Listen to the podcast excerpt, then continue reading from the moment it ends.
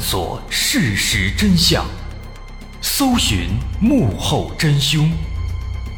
欢迎收听《绝密档案》。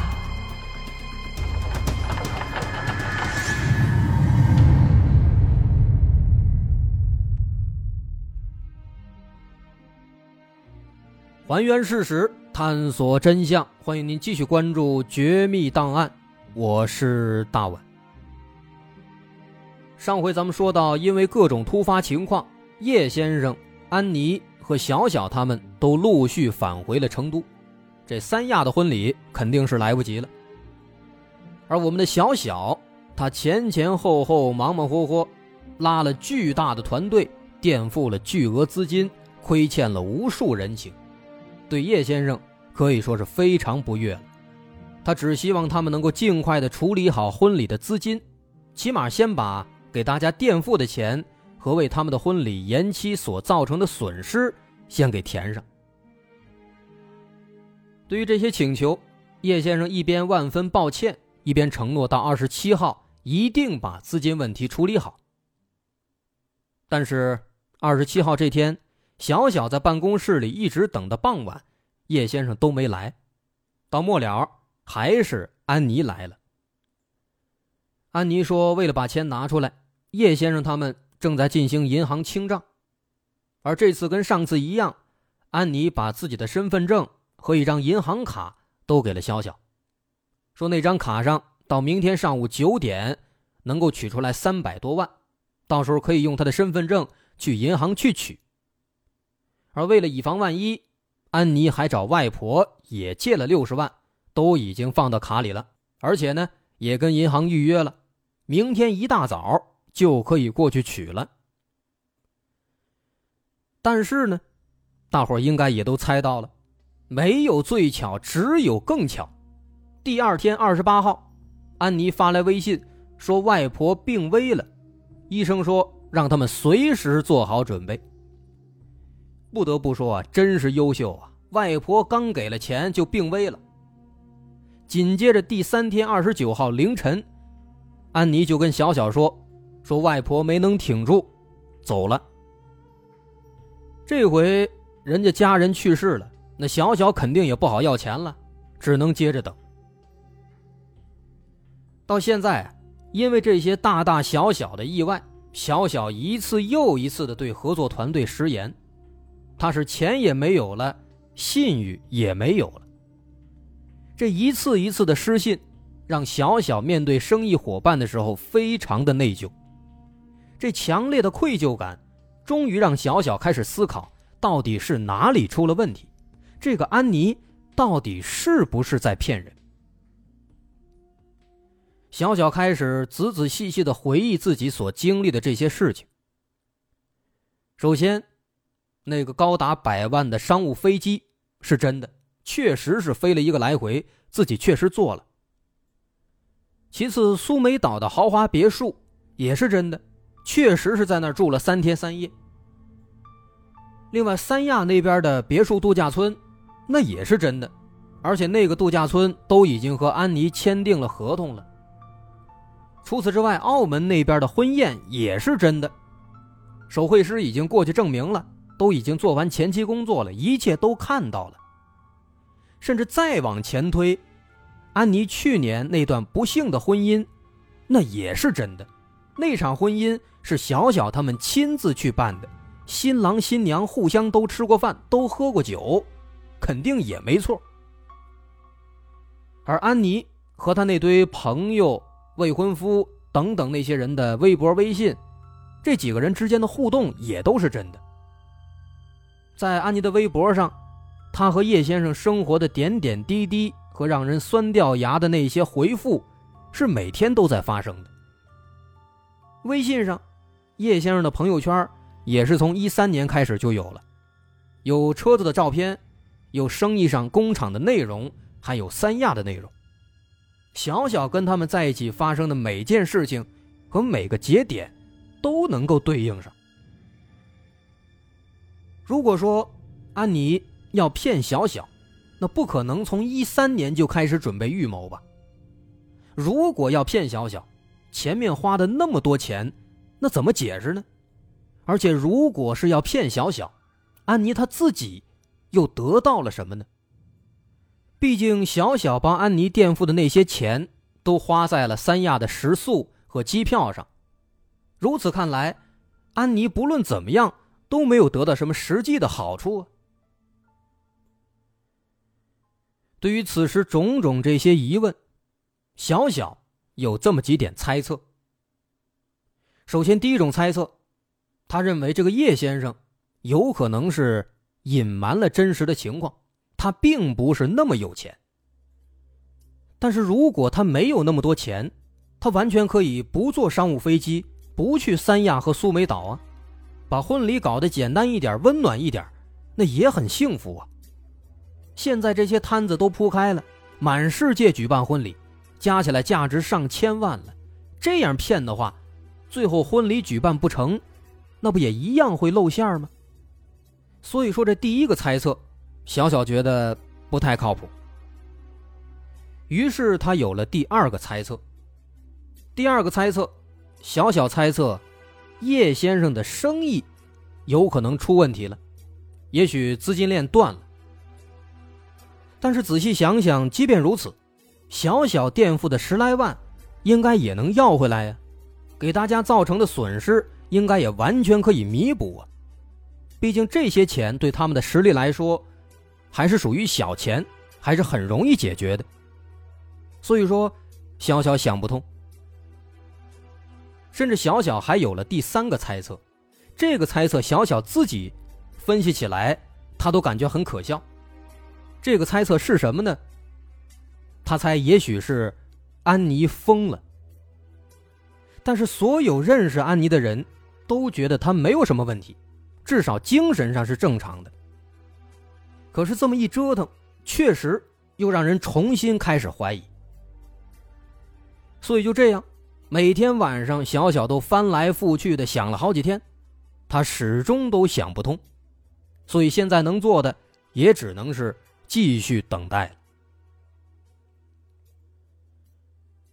终于等到了十一月初，叶先生那边他们的银行结账总算是完成了，说要给小小他们下支票，分开下。为此呢，要求小小他们去多个银行开户，说这样把钱分开存比较稳妥。结果小小办了好多张银行卡，最后还是没有看到支票，说是因为税务局在查他们，所以说支票也下不了了。然后呢？就又开始了长达一个月的税务审查。在这一个多月期间，他们想尽了各种办法要给小小拿钱，做了各种保证，说明天一定能够拿到。然后呢，就是无止境的明天、明天再明天，每一次都说的好像真的要给小小拿钱一样，但就是各种突发情况，无限的拖延，没有让小小真的拿到过。哪怕是看到过钱，这个曲折的过程，咱们就不再详细说了。毕竟前面类似的事情太多了。那现在这情况，先是他们的公司被银监会查，现在呢又被税务局查，一查就是一个多月。小小实在是无奈啊，他依旧带着半信半疑的心情，继续等待着。直到有一天，安妮找到小小。说他们终于弄清这事情的始末了。安妮说，是因为当时澳门给小小他们打那笔三百六十万的转账的时候，引发了一系列问题。现在看来，这事情很难解决，所以说只能把那三场婚礼全部延后了。得，一开始就延后了一场三亚婚礼，现在三场婚礼全部延后了，看不着边了。其实到了十一月份啊，小小对安妮的这些婚礼，已经没有最初的热情了。他总觉得一拖再拖，这肯定不是正常的情况啊，光想着赶紧给他办完，赶紧走人。但奈何安妮每天都主动的跟小小他们聊天，又让小小感觉碍于面子无法催促。而在接下来的日子里面，小小几乎每天。都会得到安妮或是叶先生发来的所谓的终极通知。然后呢是再终极通知，再然后呢是再再终极通知，各种终极通知，每天都有联系，但是每天都有各种无奈。而联系到这么多天的准备和亲眼所见，小小始终觉得总有一天会有个结果的。这三场婚礼，哪怕只有一场，总归是要办的吧。但是，直到十二月五号中午。安妮和小小约好第二天见面之后，他就彻底失联了。不只是安妮，叶先生和二哥他们的微信、微博从那之后也都变得一片沉寂了。那么由此，我们也该进入这个故事的第三部分了——真相揭秘。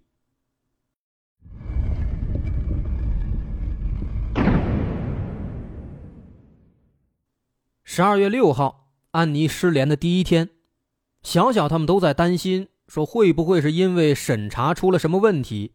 安妮作为叶先生的未婚妻，会不会受到牵连了？或者会不会是出了什么事儿了？但是安妮和安妮的朋友们突然都没有了回应，不论是在微信还是在微博。当时小小能够猜到的最合理的解释。就是叶先生的公司那儿出事了，而安妮也受到了牵连。十二月七号，安妮失踪的第二天，小小在之前的聊天记录当中找到了安妮的爸爸的电话，因为前两天安妮说过，说他爸爸可以帮忙找关系处理公司资金上的困难。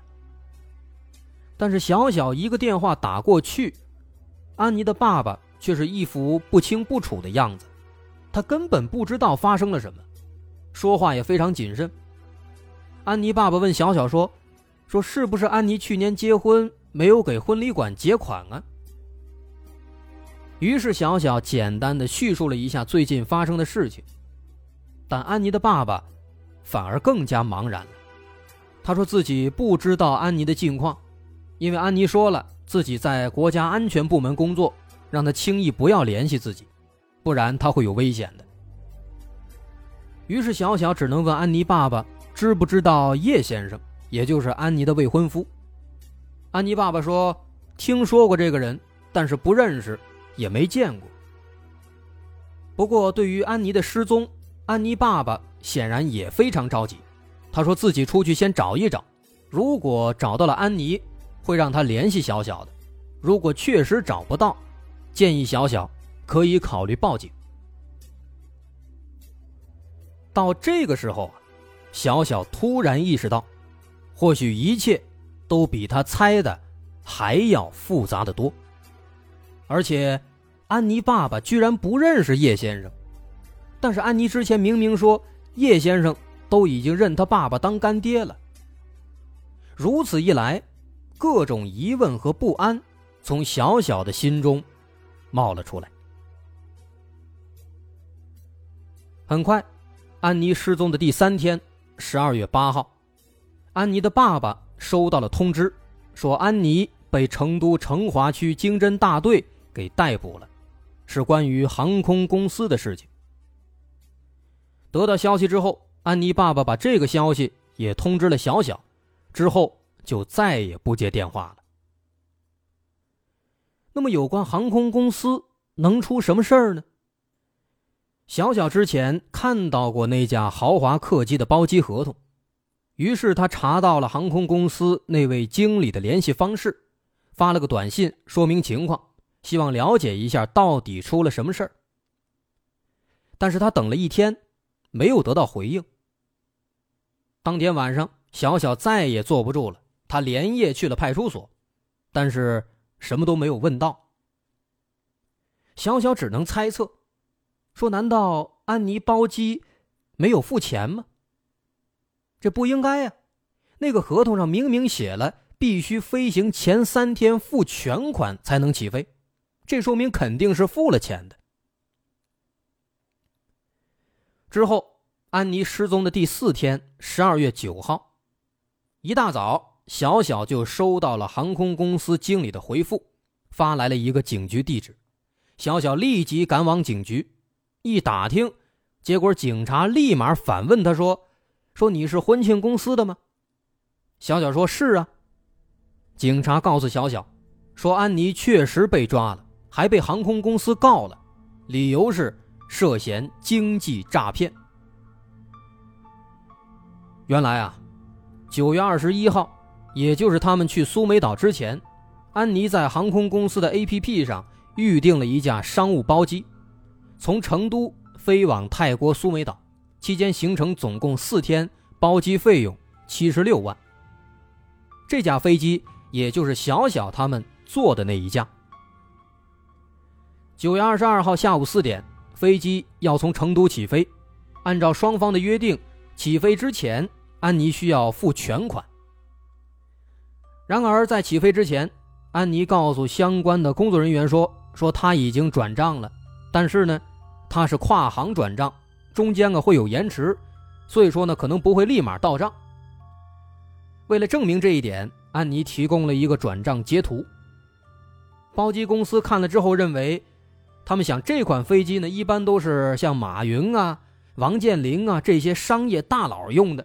他们经常用这样的飞机，一般人是不会来预定这个飞机的。所以说呢，根据对以往的客户的判断，当时这个包机公司就没有过多的怀疑。但是转过眼来到了第二天九月二十三号，这包机公司没有收到这笔钱，于是当时他们就联系了安妮。安妮说：“哎呀，是银行那边出问题了。”同时呢。他告诉这个工作人员，说自己可以再重新的转一次账，同时他把这个新的转账截图发给了包机公司的相关人员。但因为当天正好是周五，这种大额转账需要到下周一才能到账，因此包机公司又继续等待。但是等到周一的时候，包机公司仍然没有收到钱，于是他们再次联系了安妮。而安妮这一次又一次重新转了一次账，提供了一个新的截图，说明自己已经转账了。再之后，到了九月二十五号，安妮他们乘坐包机返回成都之后，他就从此关机消失了。到这个时候，航空公司才意识到他们自己是被骗了，于是赶紧报了警。后来通过警方的审讯才得知。安妮是靠着 PS，靠着 Photoshop 提前 P 了一张转账截图发给包机公司的，就这样骗了他们七十六万。事发之后，警方通过一系列调查，于十二月五号在成华区建设路的一家宾馆内，把在外躲藏的安妮给抓获了。而真相往往是人们意想不到的。面对警方，安妮缓缓地讲出了自己的全部计划，即便是警察们在听完之后，也全都愣住了。可以说，整件事情的复杂程度远远超出了所有人的想象。这不单单是一起包机公司诈骗案那么简单，小小是打死也想不到啊！天底下竟然还有这样的奇葩事情，而且这件事情。还偏偏发生在了自己的身上，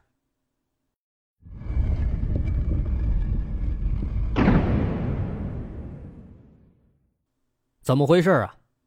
经警方调查，安妮虚构了数场总计价值高达千万的豪华婚礼，设计的受害人包括包机公司和数家婚庆公司，具体涉案金额高达一百多万。而在整场骗局当中，安妮自己也出乎意料的付出了六万多的成本。最最关键的是，整起案件从头到尾都是安妮一个人一手策划的，不存在任何的同伙。至于小小所说的那个叶先生，后来警方调查确有其人，也确实是安妮当年的同学，但是人家跟这个案子没有任何的关系。怎么回事？安妮她凭借着自己精湛的演技，一人分饰多角包括她跟小小提到的一群朋友，包括叶先生，包括二哥，还有其他很多我们没有在节目里提到的角色。所有人的微信、微博都是安妮一个人在扮演和操控的，所有的凄美的爱情故事、人物情节，全部都是她自己编的。起初，小小在得知这个真相之后还不甘心，因为他确实经常和叶先生还有二哥发这个微信语音消息，他听到过，确实是不同人的声音啊。直到警方给小小看了一款变声器之后，小小才彻底明白过来，这全程真的就只有安妮一个人在说话。他用变声器把声音稍加处理。就变成了七八个人的样子。到这儿，小小完全懵了。他回想起当初，安妮当着自己的面在电话里跟叶先生吵架，回想起叶先生给小小发语音说拜托小小帮忙照顾好他的安妮，回想起二哥在语音里面开玩笑唱歌。原来这一切都是假的，所有人都是不存在的。这一切都是安妮一个人自导自演的不同的人格。在这三个多月里，安妮以不同的口吻扮演着叶先生的深情和沉稳，扮演着二哥的活泼和仗义，还有叶先生的财务、秘书、司机、他爸爸、他妈妈、他前夫、银行客户经理、酒店财务，各种各样的角色。